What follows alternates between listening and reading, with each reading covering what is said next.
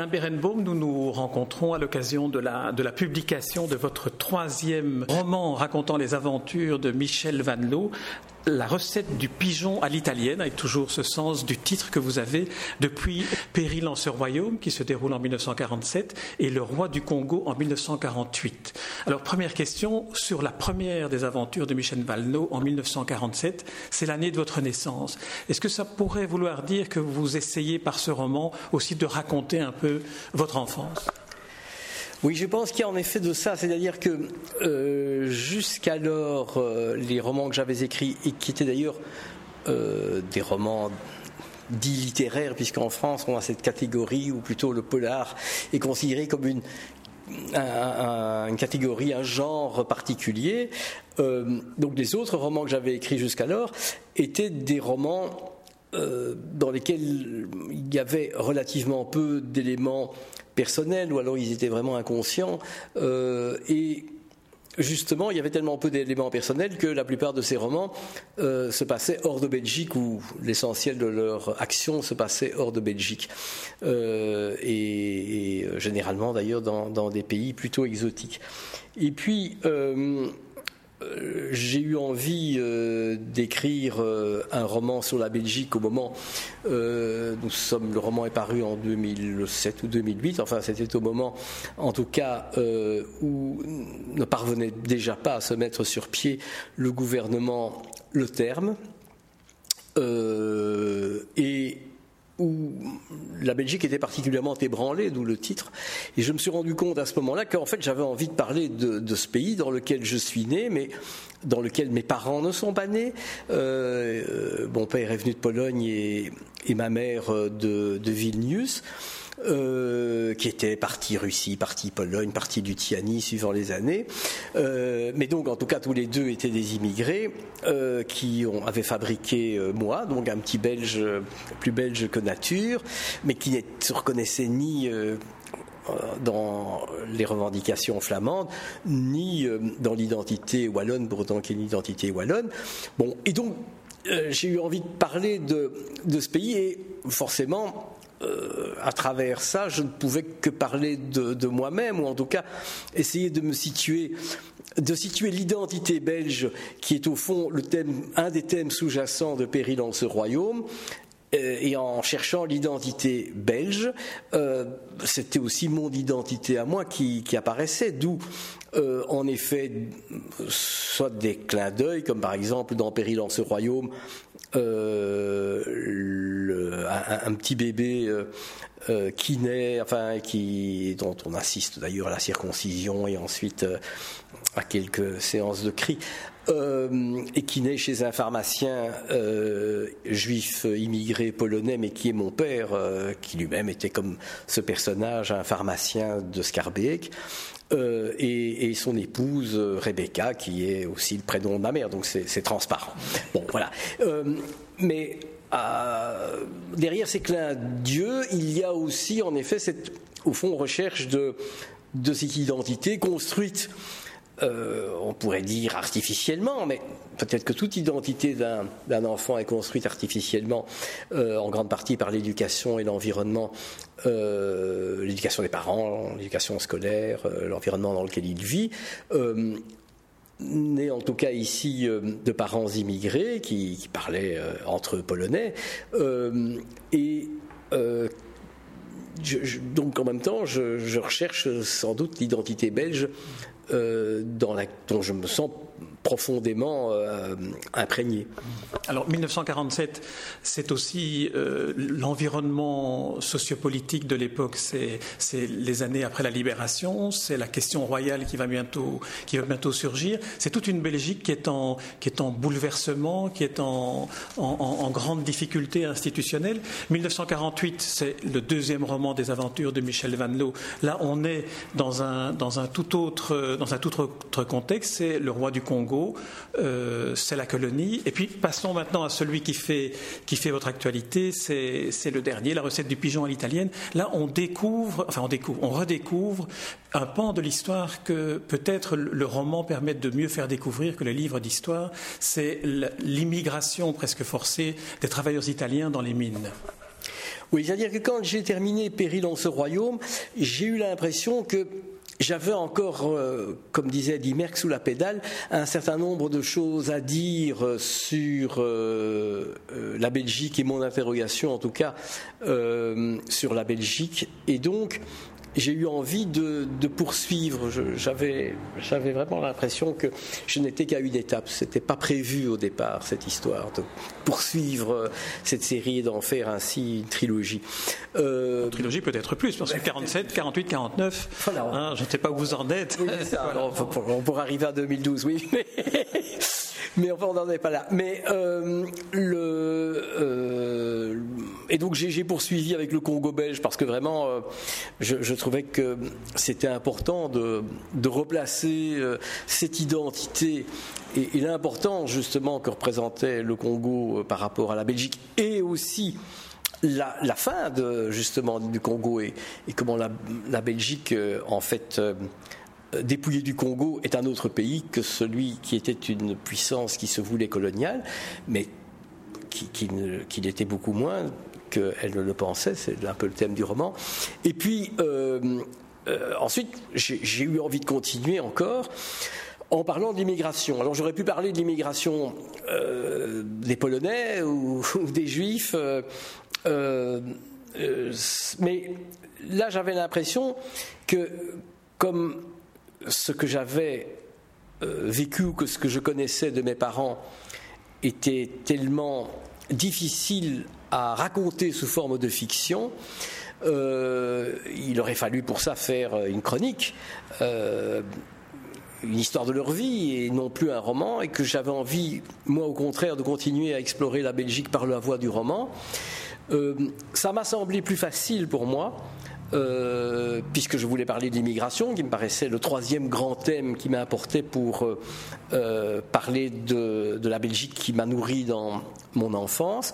je suis allé sur l'autre immigration, c'est-à-dire l'immigration italienne, qui présente évidemment bien des points de, de similitude, mais qui a aussi euh, une histoire euh, différente, évidemment, de l'immigration polonaise, même si on sait qu'il y a aussi eu beaucoup de Polonais par ailleurs dans les mines, mais assez peu de Juifs là de ce côté-là. Bon.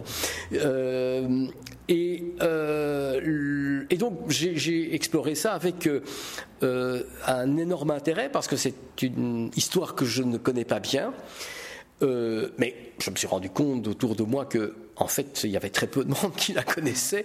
Cette histoire de cette immigration italienne, à part euh, quelques clichés, euh, on a vraiment commencé à s'intéresser d'ailleurs, et je compris, euh, à l'immigration italienne en Belgique que à partir de 1956, c'est-à-dire à la catastrophe de Marcinelle. Et jusqu'alors, on a l'impression que pour une grande partie de la Belgique, il y avait une tache blanche. L'immigration italienne n'existait même pas, on n'apparaît pas dans les journaux, on, ne parle pas de ça. Bon. Et donc c'était très intéressant justement de, me plonger dans ce non-dit. Euh, et, dans cette espèce de vie souterraine qui était euh, la vie des immigrés italiens euh, à la fin des années 40, début des années 50, enfin en mettant 49, ça c'est pour la fantaisie de ma trilogie, mais voilà, évidemment, certains événements que je raconte, certains sont exacts, ne sont pas nécessairement passés en 49, parfois un peu avant ou un peu après. Vous disiez que si vous aviez voulu évoquer l'immigration juive et en particulier euh, celle qu'ont vécu vos parents, vous auriez dû utiliser une autre forme que le roman. Dans les romans de Michel Van Loo, vous utilisez aussi le roman policier, l'enquête policière, mais aussi une sorte d'humour permanent, comme si vous vouliez, même pour les choses graves comme l'immigration italienne et ce que vous en racontez, prendre une sorte de distance qui vous permet de l'écrire. Oui, absolument. Ça, a toujours été ma, technique, euh, enfin qui me vient naturellement, je veux dire. Euh, mais voilà, j'ai toujours eu besoin de raconter finalement des choses graves parce que euh, je me rends bien compte que je suis un type assez sinistre et que je raconte des choses qui sont plutôt lourdes et ma façon de les raconter, ma façon de, de les comprendre ou de les analyser, ça, a été toujours par euh, la distance, euh, l'humour, le pied de nez, l'écriture décalée sont, en effet un besoin, non seulement un outil littéraire, mais un besoin sans doute intellectuel pour pouvoir me plonger dans, dans des histoires qui me font peur. Ce serait, ce serait d'autant peut-être plus, euh, plus intéressant aussi alors d'avoir l'immigration juive racontée par vous, peut-être avec un ton moins humoristique, mais quand même avec cette dimension romanesque qui permettrait justement, comme ici avec l'immigration italienne, de se rendre compte de ce que ça a été. Oui, d'ailleurs, euh, en terminant euh, la recette du pigeon élisadienne, j'ai entamé non pas une quatrième aventure de Michel Vanloo, mais justement, ça m'a donné peut-être le déclic euh, en tout cas l'envie d'écrire une histoire de mes parents. Et donc je suis en train d'écrire pour l'instant, je ne sais pas si je terminerai, mais en tout cas une histoire de mes parents euh, qui, elle, n'est pas du tout euh, romancée, c'est vraiment une espèce de chronique. Donc voilà, vous avez mis le doigt dessus. ce que je veux dire, parce que j'insiste un peu sur la, la capacité qu'a le roman, d'une certaine manière, à nous faire comprendre mieux, parce qu'on la vit comme les contemporains, l'histoire avec un grand H, notamment des événements comme euh, la colonie ou comme la libération ou comme ici l'immigration italienne. Alors est-ce que c'est, euh, euh, dans quelle mesure est-ce que cette démarche-là vous permet à vous, romancier, peut-être de découvrir aussi des éléments qui sont occultés ou qu'on aperçoit moins ou qu'on a oubliés? Oui, tout à fait. Je, suis, je, partage tout à fait ce point de vue. Moi, j'ai toujours considéré comme lecteur aussi que euh, le roman m'a euh, beaucoup plus appris que des livres d'histoire euh, ou des essais. pour ce qui concerne des, romans qui se passent à l'époque contemporaine, mais, comme écrivain aussi, je veux dire que quand je me suis intéressé aux différents sujets qui, sont au cœur de mes romans, c'est que souvent que je n'en connaissais pas grand-chose et donc je les ai explorés en même temps que mes personnages, grâce à mes personnages et grâce à la fiction. Et, en effet, euh, la, fiction mène finalement le, romancier et ensuite le lecteur à pénétrer sans doute de façon enfin en mon, sens, plus profonde, euh, plus personnelle, euh, plus émotionnelle évidemment, euh, un certain nombre de questions et, en, surtout en en donnant les différents éclairages, parce que fatalement, un livre d'histoire ou un essai euh, c'est un point de vue de l'historien, de l'essayiste sur un sujet. Alors que dans une fiction, euh, ce qui est magique, c'est que euh, c'est un peu comme dans le temps les, les, espèces de boules à miroir des dancing qui reflètent euh, tous les éclairages de la salle. C'est un petit peu ça, le romancier, à travers ses différents personnages, euh, peut, euh, au fond, se glisser à travers des points de vue très différents, antagonistes, paradoxaux, qui sont ceux des, personnages, ou quand c'est un roman qui se passe dans le passé, des événements historiques ça, voilà. ça permet aussi, euh, il faut y ajouter, euh, de faire des erreurs impunément, bien entendu. Alors, on va revenir à la recette du pigeon, du pigeon, à la recette du pigeon italien. À l'italienne. À l'italienne, pardon. en parlant peut-être des différents lieux que vous évoquez, parce que c'est aussi une manière de, de, connaître mieux l'histoire en, en, resituant certains lieux. Il y a d'abord Bruxelles et la place des bienfaiteurs, qui est, disons, le, le, le centre nerveux de, des activités de, Michel Vanloo et on retrouve euh, Hubert le oui, c'est ça. Mais ici, nous allons aussi à Liège et notamment à Grasse-Berleur où on redécouvre le rôle des syndicats et aussi la violence dans laquelle euh, certaines manifestations se, déroulaient, certaines revendications se manifestaient. Oui, ça, écoutez, euh, en, réalité, donc je cherchais, comme je le disais, j'ai eu beaucoup de mal au début à trouver de la documentation sur cette époque. D'abord parce que les romanciers belges des années 40 ou 50 n'ont pas du tout écrit sur cette époque.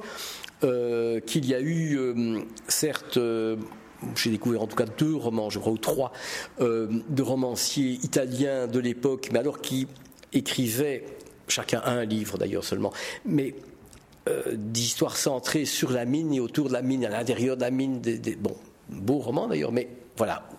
Euh, il y a Rue des Italiens aussi, évidemment, qu'on connaît, qui est un fils d'immigrés, bon, qui a un peu le destin de ses parents. Mais c'est très pauvre quand même comme, euh, et, en plus, il n'y a pas de Belge non plus, enfin de non-italien, je dirais, qui, est écrit là-dessus. Il faut dire aussi qu'à l'époque, la Belgique n'était pas un sujet romanesque, ni Bruxelles d'ailleurs. Pendant très longtemps, c'était un sujet qui était un peu méprisé par les écrivains belges. Oui, oui, c'est ça. Les écrivains belges voulaient se faire passer pour des écrivains français, donc euh, leur personnage s'appelait Dupont et pas Van der Bist, et, leur euh, histoire se passait dans le 6e arrondissement de Paris ou, ou, au mieux dans une ville de province française. Bon. Mais euh, ça a été tout le malheur d'ailleurs de la littérature belge pendant longtemps. et, et, donc, pour le romancier belge d'aujourd'hui qui veut, en quelque sorte, travailler sur cette matière-là, il n'y a, a, pas grand-chose comme matériel. Donc, j'ai été chercher D'abord grâce à euh, deux historiens qui m'ont beaucoup aidé, Anne Morelli et, Michel Demoulin, euh, l'un prof à l'ULB, l'autre à l'UCL, et, qui ont écrit sur cette, euh, sur cette période et, sur l'immigration italienne en général. mais ce sont des articles, enfin, pour l'essentiel, des articles sur l'un ou l'autre sujet dont j'ai pu me servir. Mais alors, j'ai été aussi chercher euh, un certain nombre de documentations euh, plus confidentielles et je suis tombé justement sur euh, un, Italien, enfin fils d'immigré, je crois fils d'immigré, peut-être immigré lui-même, je ne sais plus, qui est un monsieur qui a une soixantaine d'années et qui, est, qui a écrit un, petit volume, fort bien fait d'ailleurs, et qui est une espèce de chronique de chacune des familles italiennes établies à euh, Grasse-Logne. Et donc pour l'essentiel, Grasse-Berleur, enfin c'est la fusion de communes évidemment, c'était euh, euh Berleur et, et Grasse-Logne. Et Grasse euh, par ailleurs. Bon. Et c'est finalement très bien tombé parce qu'en effet, euh, Grasse Berleur a été le théâtre par ailleurs euh, euh, de, comme on sait, le point d'orgue de la question royale qui a mené d'ailleurs à l'abdication de, Léopold III. Et, et, on est là tout près de Liège, dans une région particulièrement au centre des conflits et des convulsions syndicales, politiques de l'époque, qui tournent en partie autour de la question royale, mais très peu, parce que les Italiens ne les intéressent pas beaucoup, mais autour en tout cas des tensions syndicales avec les patrons de mines, euh, avec l'Église catholique, euh, bon. Et donc, euh, euh, avec les Belges aussi, euh, locaux, je dirais, de souche, à qui ça se passait pas très bien. et donc, c'est tout ça euh, était une c'était intéressant. Et après coup, je me suis rendu compte comme c'était intéressant de le mettre à Grasberler, parce qu'en effet, Grasberler est symboliquement aussi euh, euh, en Belgique un, lieu de véritable explosion politique. Alors, dans les personnages qui, gravitent autour de, l'enquête, qui tournent autour de, la mort d'un syndicaliste et de la mort d'ailleurs d'un pigeon, un pigeon de, concours, euh, il y a des personnages comme un député socialiste, un homme d'affaires qui s'enrichit, italien d'origine, qui s'enrichit dans le trafic des immigrés, des travailleurs italiens qui l'emmènent, et un syndicaliste. Alors, on se rend compte dans, dans le roman que ces trois personnages construits, euh, j'imagine, à partir des éléments de, personnages réels, euh, nous donne une autre perception de ce qu'a été le quotidien de ces travailleurs, de la vie politique et puis du, monde syndical. Oui, euh, pour, pour, évidemment dresser un, portrait euh, crédible de l'époque, c'était intéressant de pouvoir disposer de différents pions, et comme sur les échecs, il y a les, les bêtes pions et puis il y a les, pions nobles. Et, donc, euh, euh, ça m'amusait de prendre euh, le père Keikebich, qui est le confesseur mais qui a manifestement un rôle important ici de cheville ouvrière, si j'ose dire, par rapport à l'Église catholique qui s'est beaucoup mouillée dans l'immigration italienne et qui l'a surtout prise en charge pour pouvoir récupérer les ouailles, les entourer, les empêcher de devenir communistes, les syndicaliser chez les chrétiens, les mettre à l'école, mais à l'école catholique évidemment, et les amener à la messe le dimanche.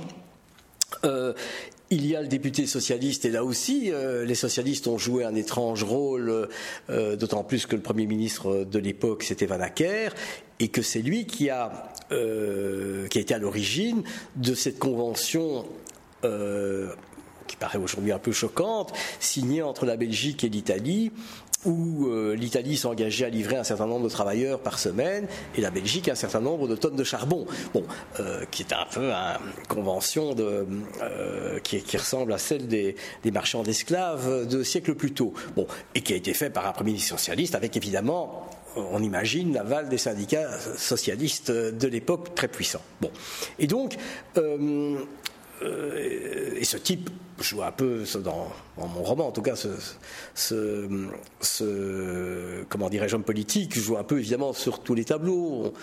Euh, il y a un peu de corruption euh, qui, lui colle au doigt. Bon je n'ai pas retrouvé de, traces les journalistes de l'époque étaient moins enclins à chercher la corruption chez les hommes politiques socialistes wallons.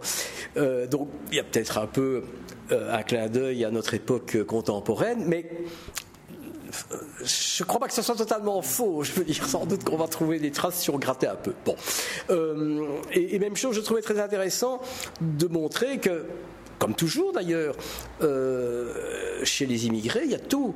Il y a à la fois des travailleurs qui sont là convoyés comme du simple matériel, certains d'ailleurs plus salauds que d'autres, euh, mais aussi parmi eux euh, des types qui euh, sont sortis et sont devenus à leur tour des, notables belges euh, et donc qui se montrent euh, parfois plus cruels envers euh, leurs anciens collègues, compatriotes, que n'aurait pu l'être un Belge dans la même circonstance. Et ça, c'est une vérité universelle et, bien connue. je veux dire, c'est Vidocq aussi. Hein.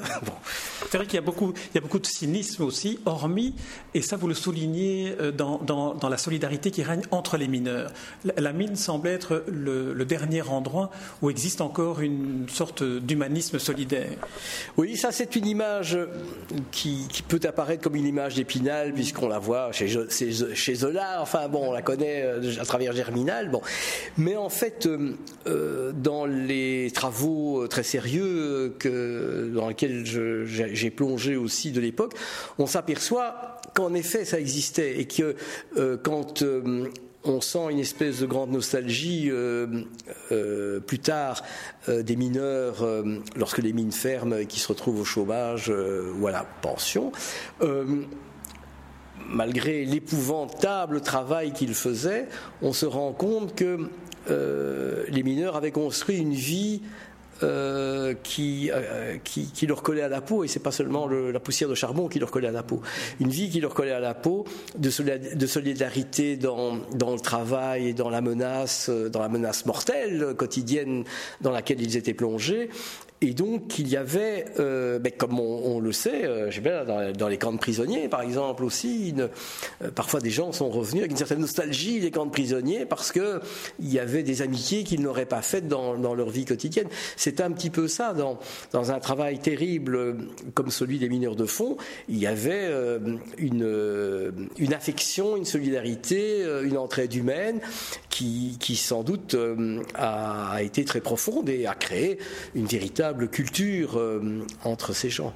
Le roman permet aussi euh, d'évoquer certains aspects plus folkloriques ou, des, passions qui, se déchaînent, notamment les courses cyclistes, mais aussi la colombophilie.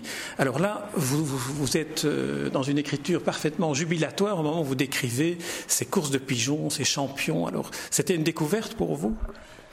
Oui, alors ce qui a été euh, un pur hasard, c'est que euh, je voulais situer ce roman en 1949, euh, comme vous le rappeliez, pour euh, suivre la chronologie euh, de mes deux précédents romans. Et puis je me suis aperçu que 49, c'est un magnifique euh, coïncidence, mais on se dit toujours il n'y a pas de hasard, était justement l'une des années mythiques dans l'histoire du cyclisme. C'est le combat au sommet entre les deux dieux euh, de l'Italie, c'est-à-dire Gino Bartali et Fausto Coppi. Bon, l'un, et c'est incroyable parce que vraiment, euh, c'était déjà vécu comme ça à l'époque, et, forcément ici ça alimentait magnifiquement mon roman. L'un, euh, Bartali, c'est euh, le symbole de l'Italie ancienne, rurale, chrétienne, et lui-même était très pieux. On l'appelait d'ailleurs Gino le pieux, et protégé par l'Église. on venait le bénir tout le temps sur la route. Et, l'autre, Fausto Coppi, qui était un, un coureur très racé, très moderne, euh, qui a vécu d'ailleurs une histoire d'amour très moderne avec une, maîtresse qui n'a pas caché, était un peu le symbole de la nouvelle Italie, celle sortie de la République toute neuve qui, qui avait chassé le roi après le référendum de 46. Et, et donc ce duel au sommet qui va s'achever par la victoire de Coppi sur Bartali tombait bien ici, évidemment, puisque euh, mon roman, c'est ça aussi, euh, euh, c'est à quoi ressemblait cette population italienne qu'on nous a envoyée, mais qui était aussi tiraillée, évidemment, entre ce qui se passait dans son propre pays c'est-à-dire à la fois les tensions entre royalistes et républicains. Ben, on connaissait ça bien en Belgique, donc c'était en même temps extraordinairement semblable à ce qu'il y avait en Wallonie au même moment, entre catholiques et communistes, laïcs et, chrétiens. Bon, voilà. Donc c'est pour ça que les différents, parce que ce tour d'Italie a été euh, passionnant et aléatoire. Euh, n'était pas euh, tout de suite n'avait pas tout de suite accroché le maillot rose et donc c'est pour ça que j'ai trouvé très très passionnant de d'entrecouper au fond les différentes étapes du Tour d'Italie et qui, qui ainsi font un peu le tempo de l'intrigue du roman. Alors il y a aussi la colombophilie, là, qui était vraiment une activité euh, passionnante, enfin, qui passionnait, qui éveillait les passions. Oui, d'ailleurs j'ai le souvenir euh, à mon grand âge que dans ma jeunesse euh, à, à l'INR, la RTB, il y avait en effet le matin des bulletins colombophiles où le speaker venait annoncer lâcher dans la ligne de l'Ouest à 6 heures. Cette phrase, les convoyeurs attendent, qui m'a longtemps intrigué. Voilà, et qui est devenu le titre d'un film d'ailleurs euh, ensuite. Bon, et les convoyeurs attendent était effectivement euh, une des phrases rituelles et un peu mystérieuses que l'on donnait à la radio à cette heure. Euh, attention, les convoyeurs attendent, et qui faisait un peu les messages de la BBC pendant la guerre, mais pas du tout. C'était bon, c'était très compréhensible. Et en effet, à l'époque, il y avait un certain nombre de sports qui passionnaient autant que le football aujourd'hui, notamment la, la colombophilie ou euh, le tir à l'arc, ou encore la balle pelote. D'ailleurs, il n'y a pas de balle pelote dans ce livre. Mais, la course au livrier. Et c'est la course au livrier. Absolument. Mais ça, mon père me racontait qu'il allait, lui, il adorait ça. Donc lui allait effectivement au palais du Midi, euh, près de la gare du Midi, qui existe toujours, ce palais du Midi, où euh, il y avait des courses de lévrier. Très bien. Alain Berenbaum, c'est sur cette évocation-là des, différentes activités de loisirs de, de l'époque, de cette époque on va terminer cet entretien. Je rappelle le titre de votre dernier roman en date, La recette du pigeon à l'italienne. C'est paru aux éditions Genèse, de même qu'une réédition des deux premiers romans consacrés à ce détective Michel Van Loo, qui est un peu comme, euh, comme votre double plus âgé. Merci Alain Berenbaum. Merci beaucoup à vous.